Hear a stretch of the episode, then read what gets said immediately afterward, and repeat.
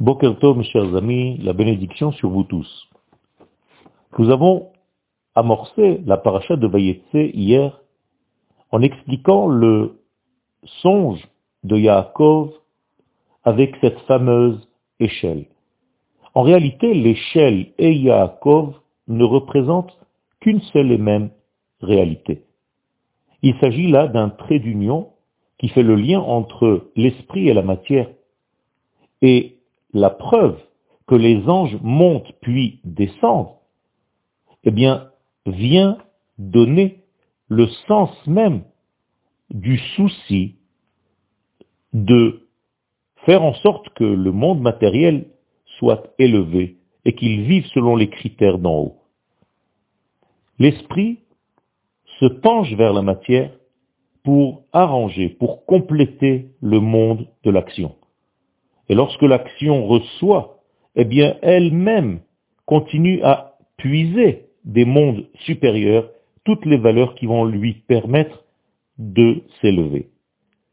Ceci représente la dualité qui se trouve au sein même d'un seul homme, Yaakov. Ce que voit Yaakov dans son rêve n'est pas statique.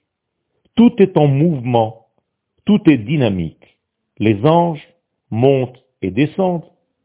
Ils montent pour puiser depuis la source divine, pour revenir dans le monde de la matière et l'éclairer. Cette élévation ne se termine pas dans un certain degré de planage dans les mondes des idéaux. Les tzadikim savent revenir vers le monde avec toute les acquisitions, tous les acquis du monde supérieur, des mondes supérieurs.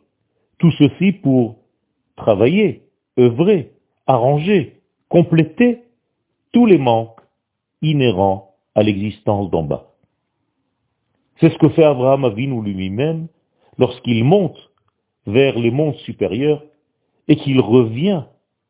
Et le texte est clair. Vayashov Abraham el Ne'arav. Vayakumu. Le fait qu'Abraham revienne vers ses enfants, eh bien, ils subissent une élévation. Ce n'est pas un retour anodin, c'est un retour qui agit sur ses enfants et qui les fait monter. Conclusion, nous n'avons pas le droit de négliger le monde de la matière et après chaque élévation, nous devons nous soucier de venir en bas avec tous les acquis d'en haut pour réparer, pour compléter, pour bonifier le monde de la matière. Une bonne journée.